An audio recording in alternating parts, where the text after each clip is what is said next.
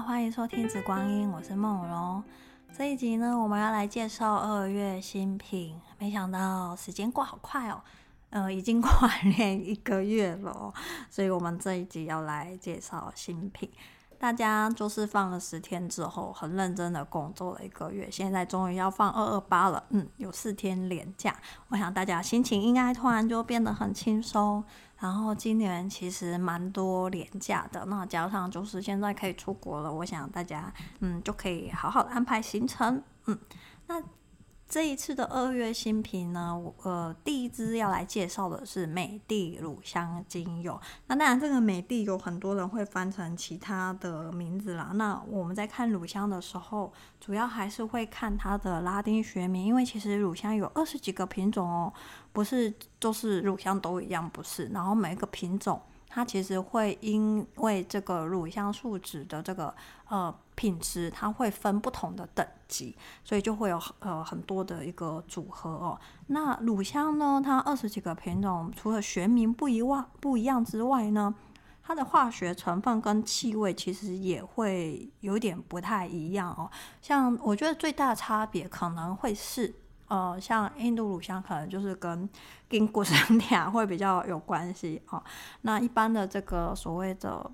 呃索马利亚乳香，就是 Kateri 这个，就大部分大家都是觉得这个行气或者是在静坐冥想，它会比较安静。那神圣绿乳香，它就是之前加上它就是一直蛮好，就是一个呃。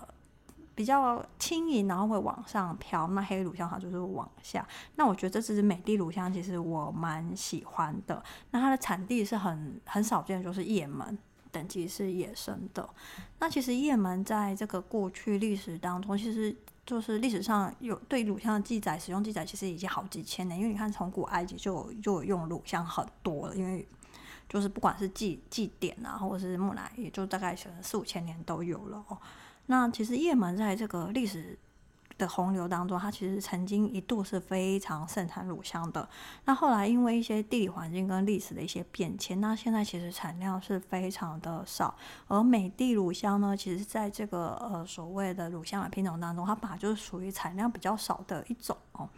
那其实这个美的乳香我也等了呃大概一年多，因为去年其实二零二二年就一直想要拿这个美的乳香。但是二零二一年的时候，他就就就就没拿到嘛，所以去年就等了一整年。那二零二二年他一整六完，隔天就是，因为我就跟那个那个蒸馏商就说，我想要这个美的乳香，所以他蒸馏完隔天其实就帮我寄过来了。但是他就是呃，常常就跟我说，这个美的乳香刚蒸馏好，其实应该要放至少三个月。他那个。精油它的这个气味会比较稳定，然后会比较沉静下来，会比较透彻哦。所以那时候我收到的时候，我就打开闻，嗯，然后我就觉得，嗯，真的应该要放三个月。那现在也就四个月过去了，我就再拿起来闻，我觉得，哎，它的气味真的已经非常的美丽了，然后非常的清透生动，所以我就觉得，哎，可以来上架了。那之前不是去年一直没有找到美的乳香嘛？那我其实有试着拿这个索马利亚的美的乳香，但气味我觉得真的是差叶门，真的差蛮多的，所以我就默默把那一瓶索马利亚乳香就是放在柜子的深处，我在做梦，说是看它哪一天会变得好闻。但目前看来，索马利亚的美的乳香还没有变好闻。或许再放一阵子，可能就会变成这个精油蜡烛，也说不定哦。哦，但但是我就觉得还是这个美的乳香，它真的气味上非常的清透生动，而且就是每个人闻到的时候都觉得啊好好闻哦，然后就会微笑。它就是在乳香当中，我觉得它算是就是会让人快乐的乳香，不会就是有的乳香它就会比较安静一点，或是觉得好像应该来静坐冥想，或是比较严肃一点哈。但不会，美的乳香你看就很可爱。那这个是美的乳香，它的气味到底是怎样呢？我觉得它的前味比较像这个神圣绿乳香，就加上那支神圣绿乳香，就是比较轻盈，然后会有一点柑橘味。但是这个美的乳香中间呢，它的这个柑橘味它是比较甜美一点，就是比这个绿乳香还要再甜一点点。但是它会有一种轻盈、很清透的欢喜感，就是会你你就会忍不住觉得开心的起来，就是会想要微笑，然后气味这种甜。有些甜你会觉得很往下沉，会比较重，但它这个甜呢是比较轻盈的哦。那最后是淡淡的这个树脂树脂香气，然后不会很浓厚，不会觉得哦就是瘦咖比像莫亚那不会哦，它就是淡淡的树脂香气。然后它这个树脂香气呢，我觉得就像是有一点点像是。呃，你知道很多有一些木质类的单铁醇，比如说像花梨木、防樟叶这种单铁醇比较高的那种木木头的那种比较柔美的木质气味，我觉得它的这个树脂香气里面含有一点点这种比较柔和的木质香气。那整体来说，我觉得它是比其他的品种的树脂就是乳香来的温柔，那会让你觉得很放松，不自觉的微笑，然后没有严肃，没有大道理，你就觉得好像是在这个嗯。呃沙漠或是哪里，你就觉得好像是那那个很温暖的阳光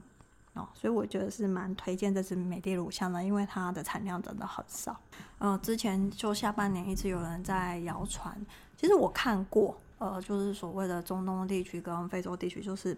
乳香出口的这个数据哦。其实，在过去十年，这个乳香出口的数据真的是。我觉得不是四十五度线，我觉得可能有六十五度线的这样子成长，就是需求，全世界需求量真的很大，导致就是有一些，因为这些大部分产这个乳香的这个地区的人民，其实有些时候经济状况并没有那么好。那因为乳香的需求量很大，那他们就其实就会有些时候对于乳香的这个收集跟这个采割就会有点就是过度，所以有一些乳香树就就死亡了。传闻就是说，譬如说那个阿曼的这个绿乳香就限制这个所谓的拆改，就是收集跟这个所谓出口的一个限制的一个谣言。但是我不知道，但是确实就是神圣绿乳香，我暂时就是觉得好像有点补不太货上货。那就是虽然就是库存还有一些，其实也不难想象啊，就是。全世界这么多人在用乳香，然后你知道一棵乳香树它其实要长大，要长很多年，它才可以开始开采。那如果说过度采集，其实它就很容易树就会死掉，那你就要重新再去再去种它。那有一些很少见的乳香的品种，其实就本身就是已经数量很少，甚至可能就是会有灭绝的一个情况哦。所以有些时候我会觉得，嗯，乳香的价格就是有被变低的一个嫌疑，但是。在录这一集之前呢，其实我有就是想要再找一些比较少见的乳香，然后我也发现就是一些很常见的乳香，默默的价格好像有有有上来的一个趋势，就二零二三年一翻页翻到二零二三年，好像好像有些东西都是涨得有点快哦。那反正实际就是看到时候补货的一个状况。那这个美的乳香是已经在我的。柜子里放了好几个月，所以我觉得不管是气味跟价格都很甜美。那喜欢乳香的人就可以入一点美的乳香。第二支我们要介绍的新品是绿野兰草栀子花阿塔，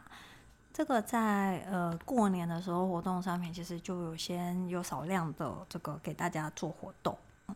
那其实之前也一直，就我一直有在讲啊，就是去年品香会的时候，其实我也就知道这件事，就是这个绿岩兰草阿塔的厂商，他决定就是停掉这个绿岩兰草阿塔系列的这个产品，主要是呢，因为绿岩兰草它本来就比较贵，加上阿塔的工法其实就是比较费人工也费时间。那成本整体来说都比做一些很常见的精油来的高。那常见的精油其实对厂商来说，他们就是做流量嘛，所以其实就是呃算是比较 easy money。那就去年年底的时候，厂商就确定绿岩兰草它真的是要停了，那我就把它最后的呃库存 还有的两支绿岩兰草阿塔，就是就是买回来了一支，就是现在要上架的绿岩兰草栀子花阿塔。另外一支是绿岩兰草晚香玉阿塔，我觉得两支都，如果喜欢绿岩兰草系列阿塔的朋友们就可以收集，因为这个可能就是最后两支了。然后最近发现那个印度老爸他已经到处游山玩水，就是发讯息给他，他也不太回了，所以他可能真的是确定要退休。所以嗯，就是这样。其实很多人很喜欢栀子花，就是呃，因为栀子花它本人的气味其实非常的。清雅嘛，然后可爱甜美，然后它白色的花瓣就柔柔弱弱的，然后就其实真的栀子花重瓣它的香气其实是蛮浓的，所以就很多人对这个栀子花的香气非常的着迷。但是我必须要说，其实栀子花的单方萃取技术其实还没有很成熟，就是不管是原精或者是支系法，就是有时候拿到的品质也很波动，那我觉得品质也没有很稳定，那价格也蛮贵的，因为它的这个萃取不容易，然后出油率也很低。整体来说，我觉得在很多的花当中呢，我觉得栀子花单方它还原真花的这个呃程度，我觉得算是低的，就是我觉得 CP 值一直都没有到很好的一个一个一个程度，不像晚香玉啊，或者是白玉兰花、黄玉兰花这种，它就还原这个。呃，真花的程度就是已经已经到很成熟的一个地步，然后品质你会发现很多厂商出来的品质都不会差距太多。这个就是我在看这个某一个植物它的这个萃取技术是不是到成熟的时候，我通常会这样去看它哦。那其实阿塔本来就是为了要去捕捉这些比较高贵的花，然后比较不容易萃取花的这个香气的萃取法，因为不管是岩兰草底或者是檀香底，这两个本来就是丁香的嘛，所以你只要用。呃，少量的 野兰草或者是檀香，就可以把这个花香就是捕捉下来的很好。那呃，所以我觉得其实阿塔在这个栀子花在阿塔这个部分，我觉得其实是一个蛮值得入手的。如果你是喜欢栀子花。然后呃也也可以接受，就是它跟野兰草在一起的话，那我就觉得栀子花它是一个很好的选择。呃，这次虽然上架的是绿野兰草栀子花它，但是其实呃同时我也有入手所谓的黄野兰草栀子花它。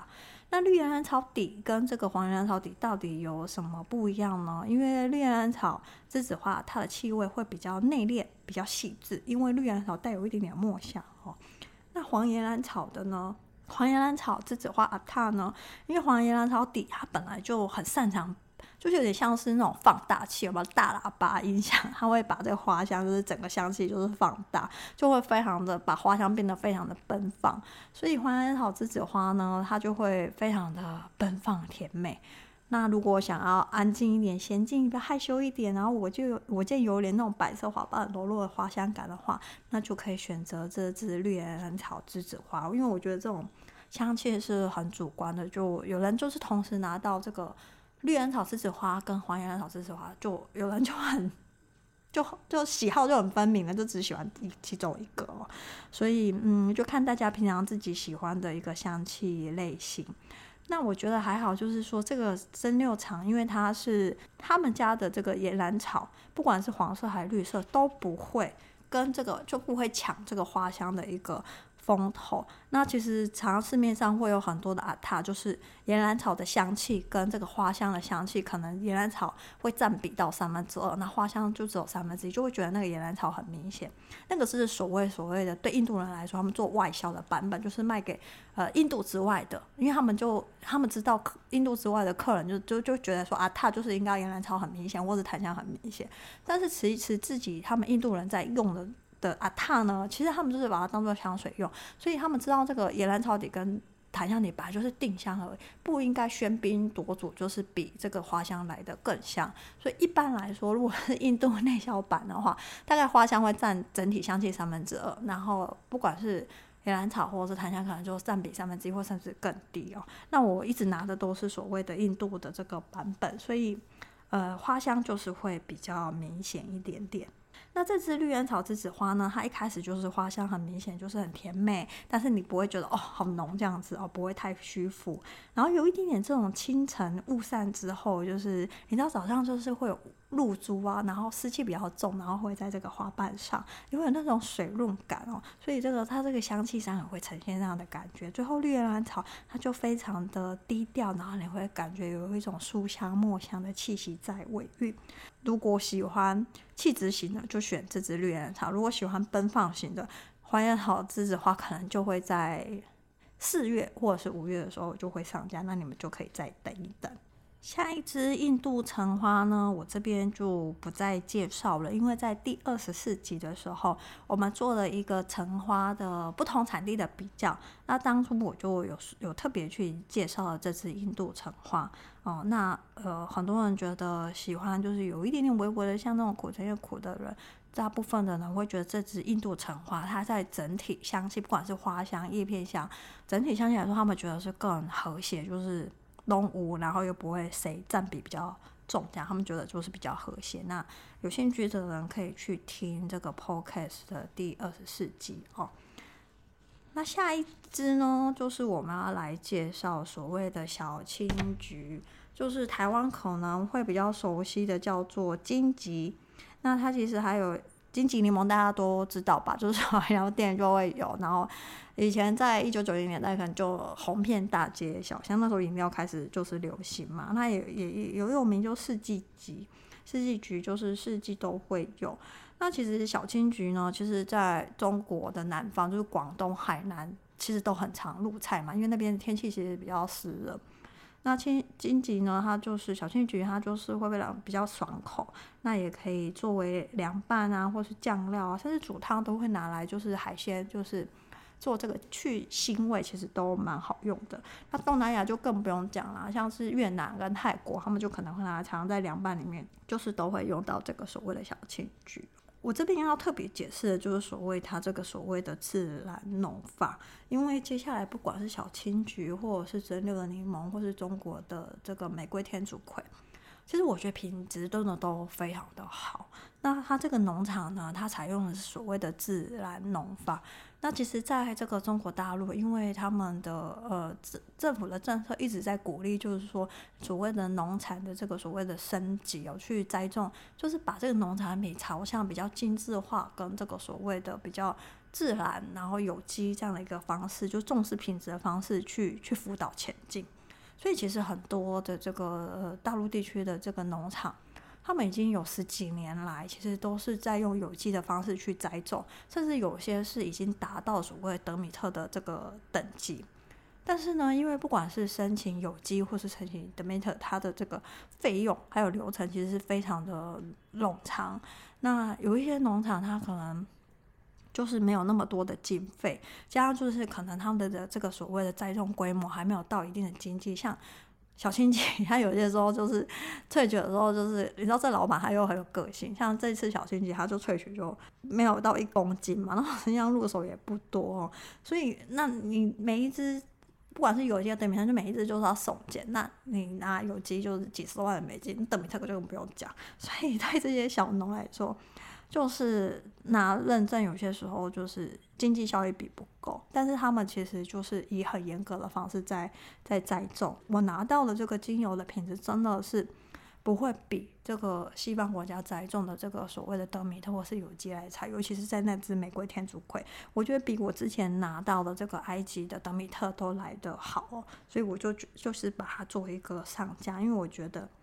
不管是品质。没话讲，再 就是 CP 值也很好，这个就是我对这个自然农法的一个介绍。那小青桔呢？这支精油呢，它有什么样的一个气味呢？一开始你可能就因为你知道，就是精油它是非常浓缩，那这支小青桔它是蒸馏的，所以蒸馏一般来说是没有光敏。我这边要提醒他，就是如果说是冷压的水果类的精油，我会建议你们。一年内就是要用完它哦，因为通常我的观察是，等它就是萃取完之后，大概半年之后，它就会那个品质开始慢慢就会衰退，就是递减。但是蒸馏的这个水果类精油，第一个它没有光敏，第二个我觉得它比较稳定，通常都是放到一年两年，我觉得都还 OK。但是不要 放在超过两年，因为我觉得到第一年就开始迈向第二年的这个东西，我觉得它其实气味就是慢慢就没有像它刚。萃取好了出来的时候那么的好闻了哦，但是额外话我提醒大家，就是 就那天有人跟我聊到这个所谓日本柚子，因为一年多前我卖过日本柚子嘛，然后他们说日本柚子还没用哦，就说嗯，水果一年其实也差不多应该要用一半或者是用三分之二哦，可能大家就是觉得日本柚子有点贵，就舍不得用，但日本柚子真的很好用，不管是扩香或者调香或者什么油，就加一点你会觉得很清新哦。所以就是水果类的，嗯，不能舍不得用啊，因为最后不然就是。那它就是气气味就会变得不好，那我就觉得就是有点更可惜。那因为呢，精油本来就是浓缩的，大家知道荆棘的那个皮，绿色那个皮，是不是有些时候皮会有一点点苦苦的？所以这个小荆棘呢，你如果刚打开闻，就是你刚刚第一闻香什么，它可能会有一点点这个所谓微微苦的这个皮感，但是很快就会散掉了，因为它就会舒展开来了哦。那慢慢你就会闻到这个所谓荆棘的这个所谓的清爽的一个味道。你们知道，就是荆棘它在比较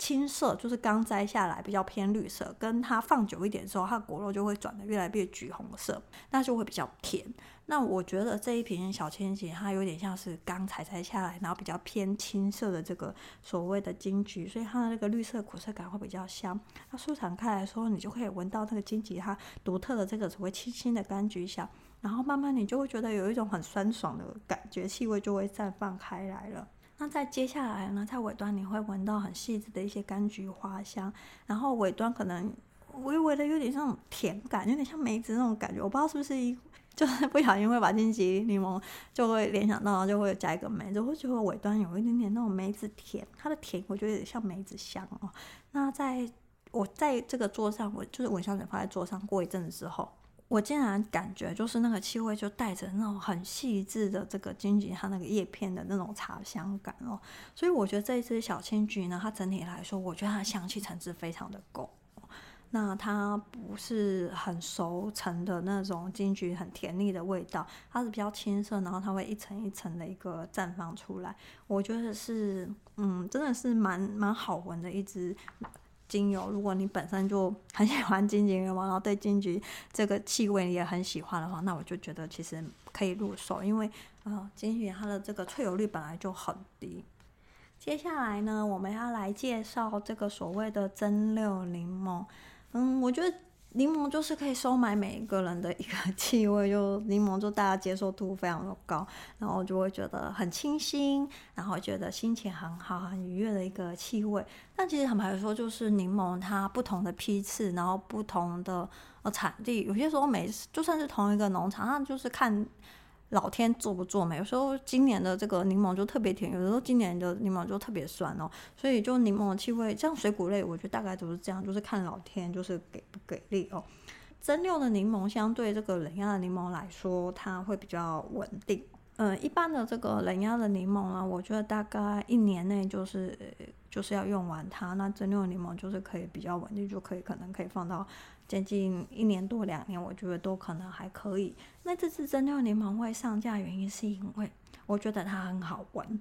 一开始呢，我觉得它是比较酸爽的柠檬香气，那你会感觉就是两颊会微微的分泌唾液，就觉得好像微微的酸，然后觉得嗯，好像就是有一点突然就是食欲就是被勾引了起来。那后味就开始就会有那种柠檬皮的感觉。整体来说，就是大家不知道喜不喜欢吃。这个所谓的柠檬塔，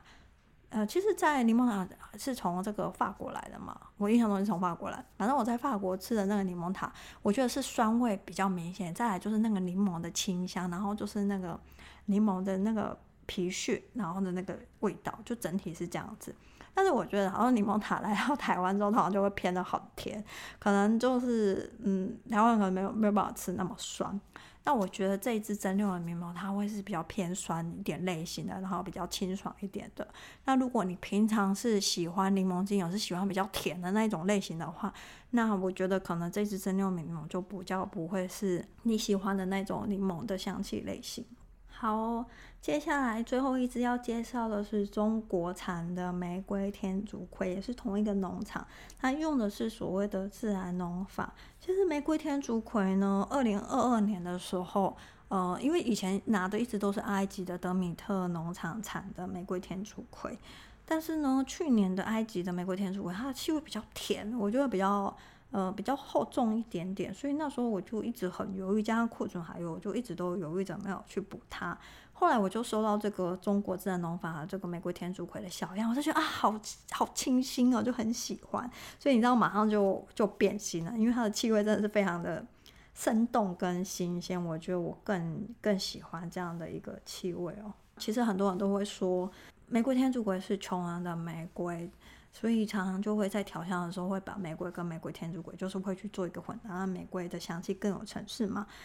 然后我觉得这一支呃玫瑰，就是中国这支玫瑰天竺葵的味道，我觉得它的前味的那个玫瑰清香。我觉得这样异异常，我觉得更像是真正的这个玫瑰鲜花的味道哦。它是比较清新甜美的这个玫瑰花香，那你不会觉得厚重或是熟腻，因为其实很多人会觉得说，哎，玫瑰就是蒸馏的玫瑰精油，怎么好像跟这个玫瑰香气就是不太一样？那我就觉得这支蒸馏的这个。中国玫瑰天竺葵，我觉得它前味就是真的跟这个玫瑰的这个鲜花是比较相近一点的哦。那一般的这个常见的玫瑰天竺后面的这个草叶香可能会比较明显，